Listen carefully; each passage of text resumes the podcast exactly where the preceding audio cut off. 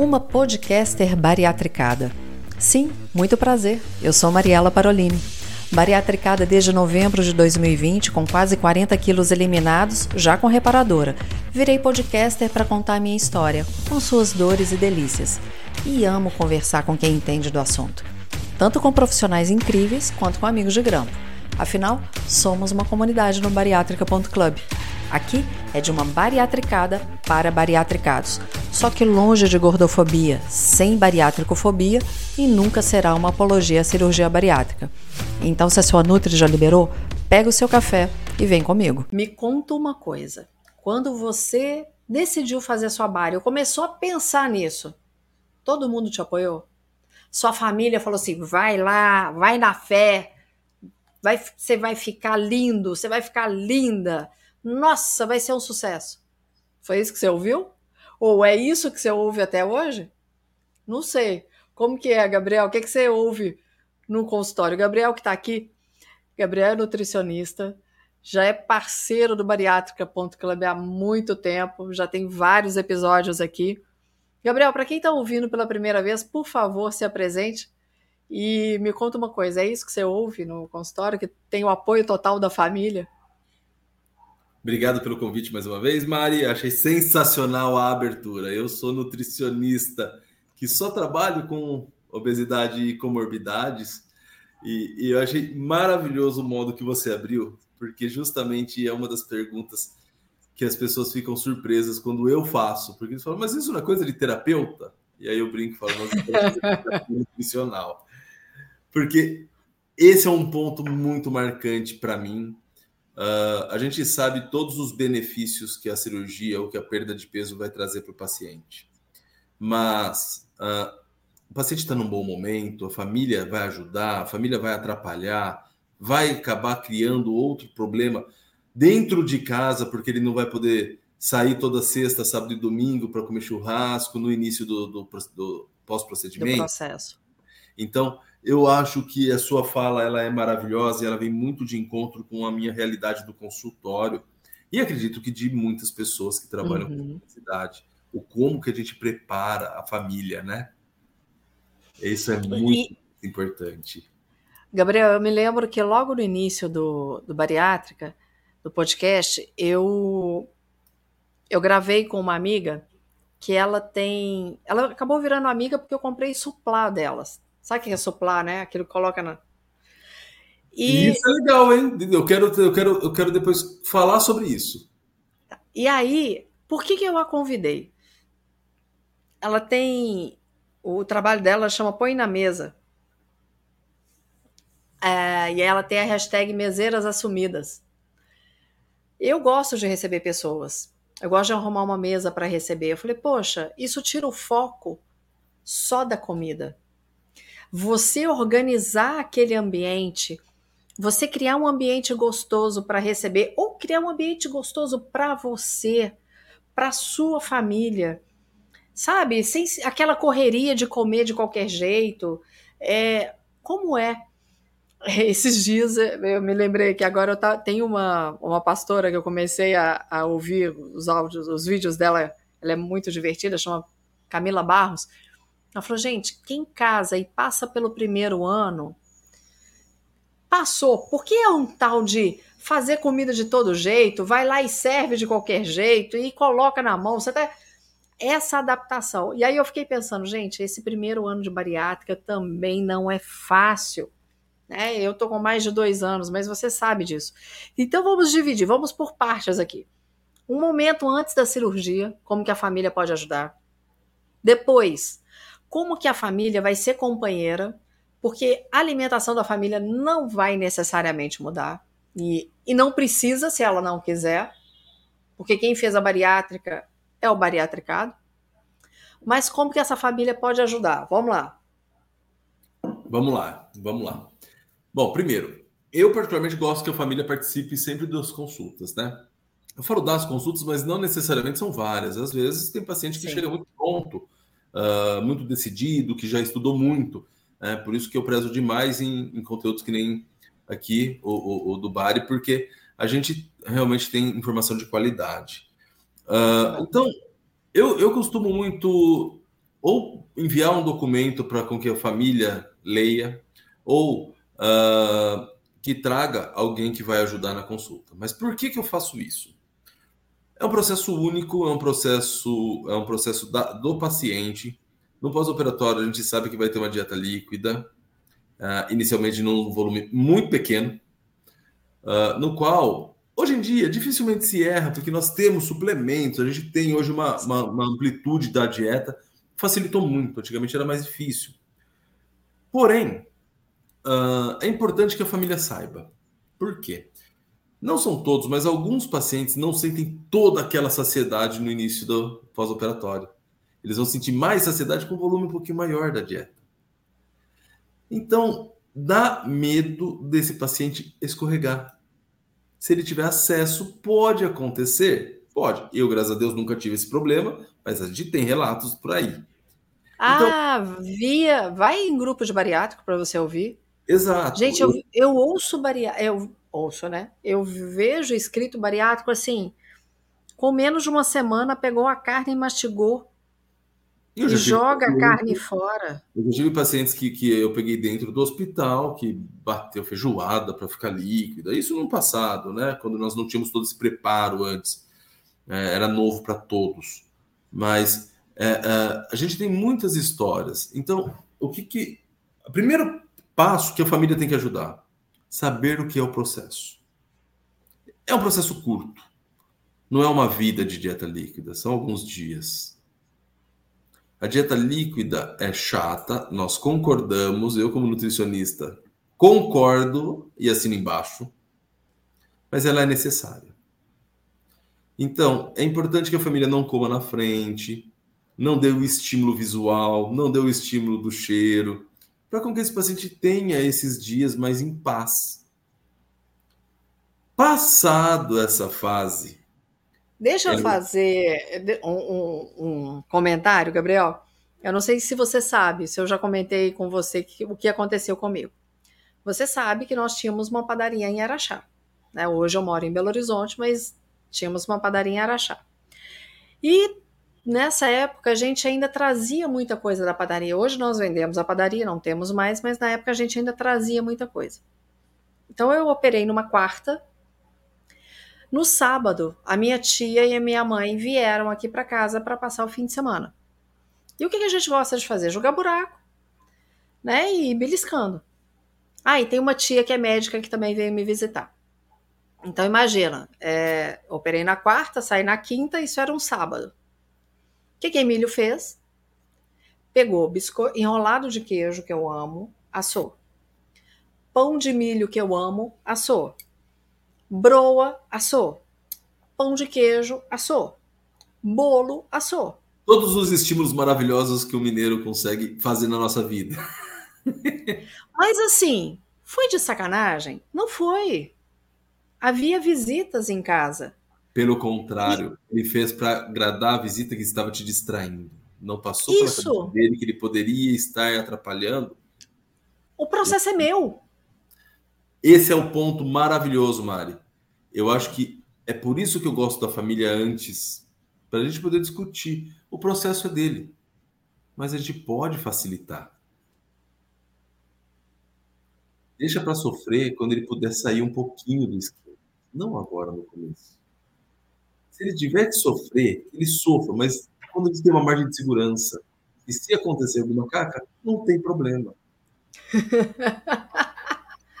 né? Que seja uma caca, um, um entalo, que seja só de um dumping, né? E outra, você vai comer um pouquinho de doce? Você vai comer isso? É aonde eu acho que vale a pena a gente pensar nessa evolução. A gente falou um pouquinho sobre essa fase inicial, que é bom não dar muito estímulo para os pacientes, porque, poxa vida, ele não vai deixar de gostar, ele só vai aprender a controlar. Então, Exato. é bom numa fase inicial, onde ele não aprendeu, porque ele está começando a entender o que é saciedade. É bom que ele não tenha esse estímulo tão grande. Por isso a família tem que entender o processo. Mas na segunda parte eu acho que é onde a família tem que estar tá mais junto, que quando o paciente já passou dessa fase líquida pastosa e está começando a ter convivência, que é ali que eu acho que a família tem que estar tá junto, principalmente para quem é casado ou se tem um relacionamento, mora junto, que é ali que tem o passo a passo que a gente deve apoiar quem operou. Olha, você falou aqui, aprender o que é saciedade. Eu estava pensando muito a respeito disso outro dia, Gabriel. Porque o que, que a pessoa com obesidade faz? Ela se empanturra. E se ela, ela não sente ela isso... Sente, ela sente cheio, né? Ela não sabe o que é saciedade, né? Não, e tem que encher, né? É... Senão ainda vai guardar a comida, vai beliscar, porque não encheu.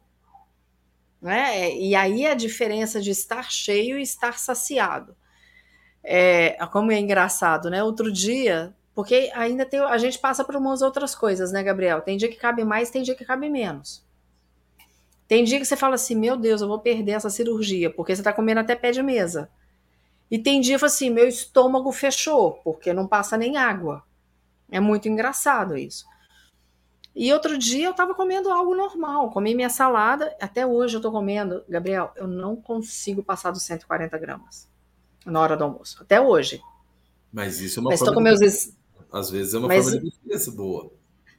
Tudo bem, deixa essa defesa aqui. Mas tô... Tá, meus exames estão bons, entendeu? Então, o dia que eu forço, ontem, por exemplo, eu tentei comer um pouquinho mais, dá ruim. Mas teve um dia que eu fui comer eu, eu lembro, eu vou te contar o porquê que eu sei. Eu gravei um vídeo para o TikTok, esse vídeo tá com mais de 30 mil visualizações. Que eu falei assim, vômito e gosma de alien. E falei do que aconteceu comigo. O que foi? Eu comi salada, ovo de codorna e um escondidinho de batata é, doce com carne de porco. Eu pus tudo para fora. Começou aquela gosma de alho e eu comi muito menos do que normalmente eu como. Aqui, só de falar ainda volta. De lembrar, eu tô arrepiada. Nesse dia bateu ruim. Tudo eu, eu, gosto de absolutamente tudo, mas nesse dia bateu ruim. E aí as pessoas comentando como isso é comum. E algumas pessoas estão assim: ah, mas o que, que é isso? As pessoas não têm essa noção da saciedade. E aí eu fico vendo as pessoas, é, e a gente tem que, como uma pessoa com obesidade, entender que às vezes a família vai comer muito, você não, porque não vai caber. É, é, você falou de um, do, um, ponto que veio puxando toda a história, e para mim é extremamente claro. Uh, a pessoa come, come, come, leva para casa, guarda para comer depois, uh, porque ela, ela, ou, ou, ela só consegue parar quando ela fica empanzinada, né? É, Até é, eu falava assim, eu, eu tô arrotando choco, que você começa a arrotar aquele arroto fedido, né? De tanto que você comeu. É, iniciou o processo de digestão no estômago, né? Assim, tá errado isso. Não deu tempo de começar a sair e aí tá fermentando já no estômago. É, é. E eu achei muito boa a sua fala, viu, Mário? Porque é justamente esse o ponto. Uh, a gente tem que aprender saciedade. Quem não faz esse trabalho de identificação da saciedade, tem uma probabilidade de errar com mais frequência lá na frente. Mas o errar não, não que, que, necessariamente ele vai ganhar peso, tá? Não é isso. Mas é errar de passar mal e ficar passando mal e, e começar a pegar medo, ter preconceito de alguns alimentos, que ele chama de aversão, né? E aí para de comer. Né? Ele fala, poxa vida, agora que você operou que você está livre para poder comer, você está com medo, né? então, Gente. tem que tomar cuidado com, com, com essa evolução, né? Tem que ser bem discutido. E, e, esse é um ponto que eu acho que a família faz muita, muita parte, porque uma das perguntas que eu faço muito no consultório antes do paciente operar é. Uh, então, eu estou dando um exemplo aqui de uma pessoa casada, tá? tá. Então, quantas vezes por semana vocês fazem festa ou têm amigos em casa? Sei lá, o fulano fala quatro.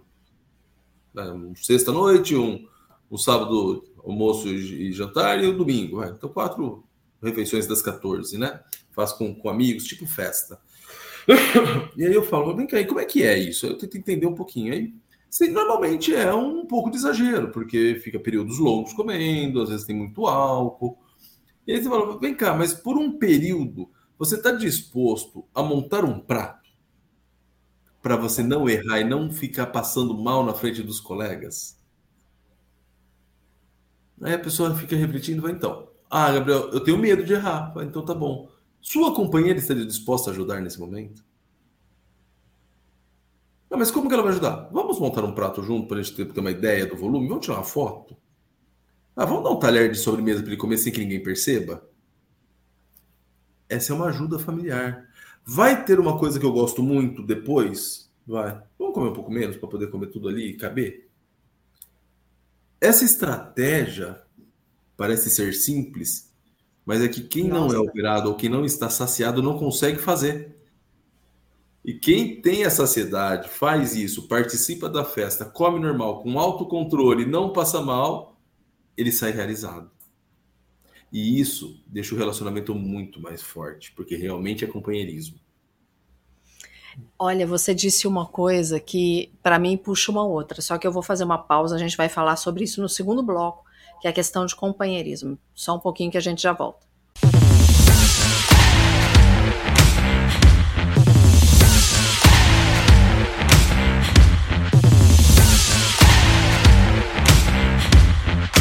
Uma das coisas que eu vejo em grupos, Gabriel, é assim, ah, fulano separou, ciclano é, é, tá com ciúme, ah, tá, não quer deixar eu viver porque agora eu tô muito bonita e gostosa, ou o contrário, o homem também, né?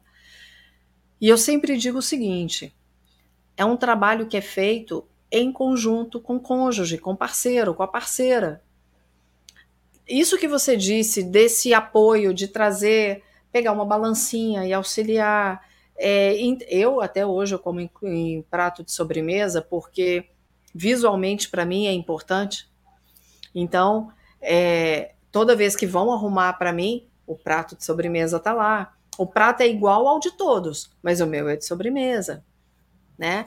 Então, é, essa, esse companheirismo, esse carinho da família faz com que haja uma união.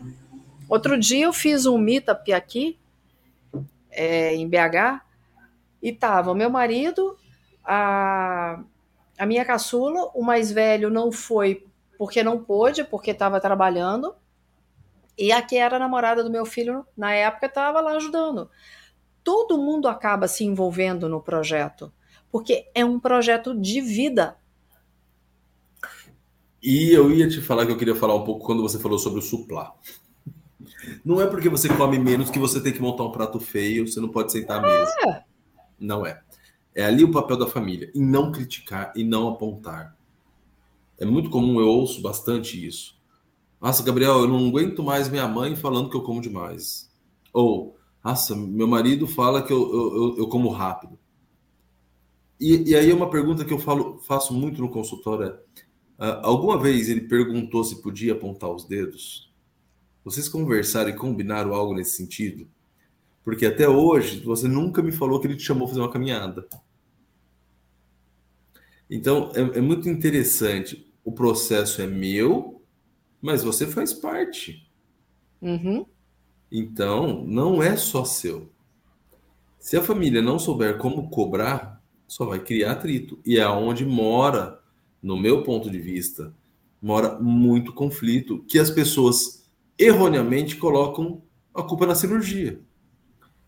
Saiu um, um, trabalho faz pouco tempo mostrando que esse número de separação não é real, porque o número de casamentos também é muito alto no pós-operatório. Ah, boa. isso é muito importante se falar. Por quê?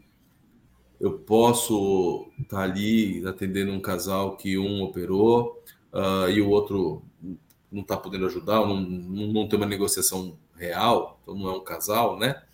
ninguém está cedendo nada, e aí se separa. Mas essa pessoa que operou, talvez ela está com a autoestima tão elevada, que ela fala, poxa vida, eu pedi por tantas vezes e ele não enxergou.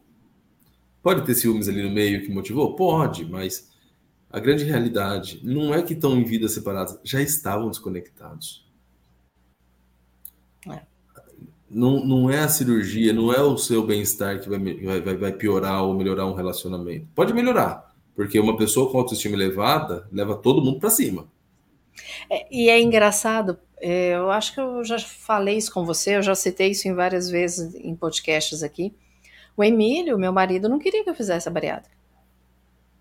E aí, quando eu gravei com ele, eu virei para primeiro, nunca foi um problema pra gente. Em relacionamento, parte sexual, nada. Mas eu nunca fui magrela. Ou, é, mas também no peso que eu tava, eu nunca tinha chegado, nem grávida. E aí, quando eu gravei um podcast com ele, eu falei, amor, por que, que você não queria? Res... Porque eu não tinha perguntado isso para ele. Ele falou assim: eu tinha medo que você se frustrasse. Que fosse mais um tratamento no qual você se frustrasse. Então, talvez, se não tá bacana a comunicação, eu falei assim: tá com ciúme, ah, não quer me ver bem. Não, era cuidado. E era zelo, é era amor. Esse é o ponto muito importante que a gente necessita discussão. Se tem ou não que passar no psicólogo. Não é pegar laudo, gente. Não vá pegar laudo, não compre laudo, procure um especialista que tenha calma, que, que te ajude a você compreender o porquê dessa decisão, para você fazer a coisa direito. Você vê, a, a, o seu exemplo, Mari, é muito interessante. Ele estava com medo que você viesse a não curtir o processo. E aí a primeira defesa é não faça. É, ué, claro. É muito, e não é para me sacanear. É isso. Muito importante desmistificar. então a gente tem que entender que a família. A minha mãe, por exemplo, é, outra coisa, eu queria que você falasse disso das suas experiências. Ah, conta ou não conta que vai fazer a cirurgia? Depende. Eu optei, pois é, eu optei por falar com meu marido e os nossos dois filhos. Eles sabiam desde que eu tomei a decisão, desde que eu fui a primeira vez ao médico, toda a minha luta pelo laudo é, e esperando a perícia. Eu contei, gente, eu lembro. Eu, eu fiz a perícia dia 5 de novembro de 2020. Eu contei para minha mãe dia 6 de novembro de 2020 e falei assim: dia 11 eu estou operando. A minha mãe, ela ficou branca. ela literalmente, ela quase desmaiou, não é maneira de falar. Ela ficou sem rumo. E a minha tia, ai que eu conheço fulano que voltou a engordar, que eu conheço ciclano que virou alcoólatra, que não sei o que, que não sei o que, que não sei o que. Todo mundo, teu primo, do vizinho, do colega, do porteiro, que deu tilt. Aí eu falei, tá, mas não sou eu. E eu vou fazer? Você não faz isso? Tá marcado. Mas você estava resguardada, estudada, conversada com uma família que realmente está todo é. dia do seu lado. Esse é um erro fundamental. Conta ou não conta? Depende.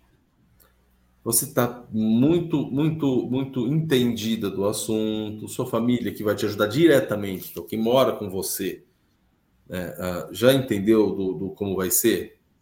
Qual é o grau de relacionamento que você tem com os outros parentes? Ah, eu vejo a minha mãe uma vez a cada dois meses. Talvez não seja o momento de contar. Você não tem essa conversa tão a fundo com ela. Ah, minha prima eu vejo a cada seis meses. Não conte. Conta depois. Não precisa contar. Porque ela não vai fazer nada de diferente, de impactante no seu dia a dia. Agora, se você tem um relacionamento bem íntimo, aí deve contar e deve trazer para consulta, porque às vezes a frustração dela não é uma frustração, é algo que você não pensou. E aí um alerta, é um assunto para você discutir com o profissional. Eu dou meu celular para todo mundo, até para o SUS meus pacientes têm meu celular, porque eu não tenho preguiça para conversar. Mandar um áudio rapidinho para resolver um problema grande, poxa vida, é tão simples, né? Então, né, eu gosto muito disso. Por que, que eu gosto muito disso? Porque, para mim, que faço isso há 20 anos, para mim é tranquilo. Para você, que é tudo novo, nada é fácil. Exatamente. É tudo novo. Por mais que você conheça o processo, por mais que outras pessoas te contem, na hora que chega o seu processo, ele é seu. O seu corpo reage de uma maneira diferente do que o outro reagiu. Minha esposa é pediatra e quando meus filhos ficavam doentes, eu ligava para o meu sogro, que também é pediatra. Ela ficava desesperada. Mas por que? Agora meu pai está preocupado. Por uma razão. Eu tô com medo. Eu te perguntei, você não me explicou, não me convenceu. Mas não é nada. Mas não me convenceu. Eu tô inseguro. Né? Então, é isso que eu falo muito para as pessoas. Se você tem meia dúvida, não guarda para você, traz para mim. Eu não tenho preguiça, eu, eu respondo. Porque dúvida tem que tirar, tem que resolver. Hoje em dia, com esse monte de instrumento que a gente tem, né? É, inclusive, Não, fica... você tá lá, vou ter uma festa, né? Voltando até naquela conversa inicial do começo do programa. Eu fazia quatro festas por semana. Tá bom, vamos diminuir para uma, porque você tem um pouco mais de controle. Vamos planejar. O que, que vocês faziam? Ah, fazia churrasco. Legal. Vamos, em vez de ficar fazendo três horas de churrasco, nesse momento, vamos fazer um churrasco mais breve? Você, as pessoas podem ficar lá. Mas vamos assar tudo de uma vez para você montar um prato? Boa. Se você não consegue, vamos pedir ajuda para sua esposa? Vamos montar uma salada bonita que quando tem todo mundo come, mas ninguém faz? Ai, Gabriel, vamos montar uma salada com legumes cozidos, com creme de ricota, porque aí, uh, se você tiver numa fase branda, você consegue compartilhar e comer uma kafta. Boa. Vamos, vamos, vamos pensar em, em montar uma mesa bonita, com suplá, uns pratos pequenos, com as carnes porcionadas, para você não pegar uma, um negócio gigante e não ter o que fazer com aquilo. E tá conversando e não prestar atenção no que tá comendo? E é onde entra a família. Se eu tô avoado quando eu tô com meus amigos, porque eu tô eufórico, porque eu tô perdendo peso, tô com autocontrole, será que não é só hoje para ela montar um prato para mim? Ou para eu montar um prato para ela? Ou conversar antes, se você não estiver mastigando, posso te, te avisar? É a conversa. Se a família não estiver ajudando nesse aspecto, você vai dar aquelas entaladas, e aí você cria margem para aversão alimentar. Você cria margem para fobia, para o medo. E vulgo, você começa a criar margem para fuga. E começar a esconder, em fazer as coisas escondido, porque não teve conversa. Então, quando a gente fala que os transtornos migram, pode estar tá aí um grande problema, que é a falta de comunicação dentro de casa. Que eu interessante. eu não conversei. Então, que interessante. É simples falando, mas quem está ali no dia a dia é muito difícil. E eu falo mais. Eu comecei a trabalhar, eu, eu tinha parado de trabalhar com transtornos, eu sou especialista em transtornos alimentares, mas eu, eu atendia pouco hoje em dia, porque o meu foco hoje basicamente Sim. é a, a, a, obesidade só, não os transtornos muito exacerbados, eu não não não estava pegando tanto esses casos. E no online começou a voltar muito. Por que, que voltou muito? Porque a pessoa se fecha para falar. Ela está num lugar onde ninguém ouve ela, só eu. Gabriel, então agora você pegou um ponto, porque eu quero demais falar sobre compulsão. Quero demais falar sobre problemas. Eu tive, é, acho que dois entrevistados que eu conversei que assumiram a compulsão. Mas é, eu acredito que tem que ser desmistificado o que, que é. Primeiro, compreendido o que é compulsão. E, de, e desmistificado de que compulsão sempre sai de um lugar e vai para outro. Eu acho que nesse aspecto entra mais um pé. Ah. A avaliação de, de, de um transtorno compulsivo é amplo. Não foi um profissional que falou de orelhada para você que você tem. Claro. Pode ser simplesmente que você estava num momento comendo de uma forma irregular por alguma razão. E aí você não tinha mais saciedade, comia demais, perdia controle. Então era muito pequeno, não era aquele aquela compulsão que a gente fala que é a compulsão. Não, não fecha o critério para o diagnóstico. E isso é muito importante, porque eu recebo quase que todos os dias paciente falando, Gabriel, sou compulsivo. Aí você vai conversar, fala, minha filha, você é compulsivo porque você come um bombom três vezes por semana? Mas você não está entendendo o que é compulsão, meu amigo. Então a gente vai fechar esse parênteses aqui, porque eu quero um episódio só para falar disso. Você topa? Eu topo. Eu então, acho ótimo. muito importante, muito importante. Porque eu já vi em grupo de bariátrica assim, gente, estou compulsivo por chocolate. Eu recebo todo dia, Mari, uma dessa. Pois é, é grupo de bariátrica, então você não tem noção. Gente, co como que vocês me orientam? Eu estou compulsivo por chocolate, estou compulsivo por doce de leite, né? E por aí vai. Mas, Gabriel, eu queria que você deixasse uma mensagem aqui para os bariátricos e para os familiares, porque o bariátrico vai ouvir esse episódio e vai pedir o familiar, a família para escutar. Eu acho que a primeira coisa, você está incomodada com seu peso e falhou já em outros procedimentos? Vai conversar com um profissional, leva a família junto para ter uma discussão real. Segunda coisa, está estudando sobre cirurgia por que, que seu parceiro ou sua parceira não vai estar junto? É uma mudança que inicialmente vai impactar ele também. Então vocês não vão sair para comer três vezes na semana, não vai pedir todo dia fast food. Vai chegar um momento que você vai voltar, vai ter liberdade, fique tranquilo. Mas como impacta, é importante vocês todos estarem conectados. Outra coisa que é muito importante vai voltar a ter festa, pessoal. Mas muito mais controlado e muito mais organizado. E talvez nessa fase onde você vai começar a conhecer como é que é o comportamento na festa, você precisa da ajuda do parceiro da parceira. Combinado nunca é caro. Combinado é, se eu não mastigar bem, você me dá um toque. Se eu passar do ponto, você me dá um toque se eu estiver abusando de algum alimento e não comer um pouquinho da distribuição que a gente conversou lá com o nutricionista, você me dá um toque? Vamos conversar. A conversa é barata e resolve tudo. Oh. Não faça escondido. Faça uma coisa assertiva. Não é o último tratamento, mas que seja o último tratamento. Então Boa. vamos fazer o passo a passo certinho. E pessoal, no Brasil tem muito profissional bom. Tem bastante gente boa. Tem psicólogo, terapeuta, fono, cirurgião, clínico, endócrino. Tem muita gente boa. Você vai encontrar alguém. Não, e com certeza. Gabriel, é sempre uma delícia conversar com você. Eu quero que a gente grave logo esse episódio do Compulsão.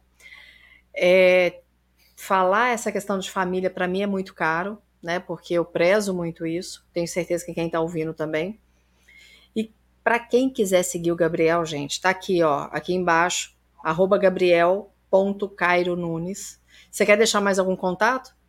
Não, não, eu acesso pouco, mas se tiver dúvida, até temas para a gente poder abordar, pode mandar para a gente. Sempre é um prazer. Eu não me incomodo nem um pouco, pelo contrário, é um privilégio estar aqui com o pessoal que faz um trabalho tão bem feito uh, uh, que leva informação de qualidade, né? Porque só tem profissional bom aqui, hein? Olha. eu, eu, se eu estivesse na faculdade, eu ia estudar aqui, porque, ó, você traz uma turma aí boa. então, gostoso. Graças a Deus. E fica. É, e quem ouve gosta, né? Isso que é gostoso de. Quem ouve está gostando e está surtindo efeito, e essa é a ideia. Mas obrigada, Gabriel, mais uma vez. E a gente vai terminar a gravação, mas eu já vou combinar com você que dia que a gente vai falar de compulsão e a gente já deixa isso aqui combinado com o pessoal, tá bom? Obrigado. Obrigada gente. mais uma vez. Obrigado, Mari. Para você que está aqui mais uma vez acompanhando esse episódio, muito, muito, muito obrigado. Mostra para sua família. Compartilha com a sua família. Compartilha com família de bariatricado que você conhece. Tenho certeza que vai ajudar demais. Eu estou te esperando no próximo episódio, mas lembra de seguir arroba bariátrica.club, arroba Café com Mariela Parolini, arroba Gabriel.cairo Nunes. Te espero no próximo episódio, tá? Um beijo e Deus te abençoe. Gostou? Então clica para seguir e aproveita para compartilhar. Tem sugestão de algum assunto? Só encaminhar nas nossas redes sociais que nós vamos atrás de um profissional top para falar a respeito. Eu te espero no próximo episódio. Já deixa o seu café ou a sua água preparados.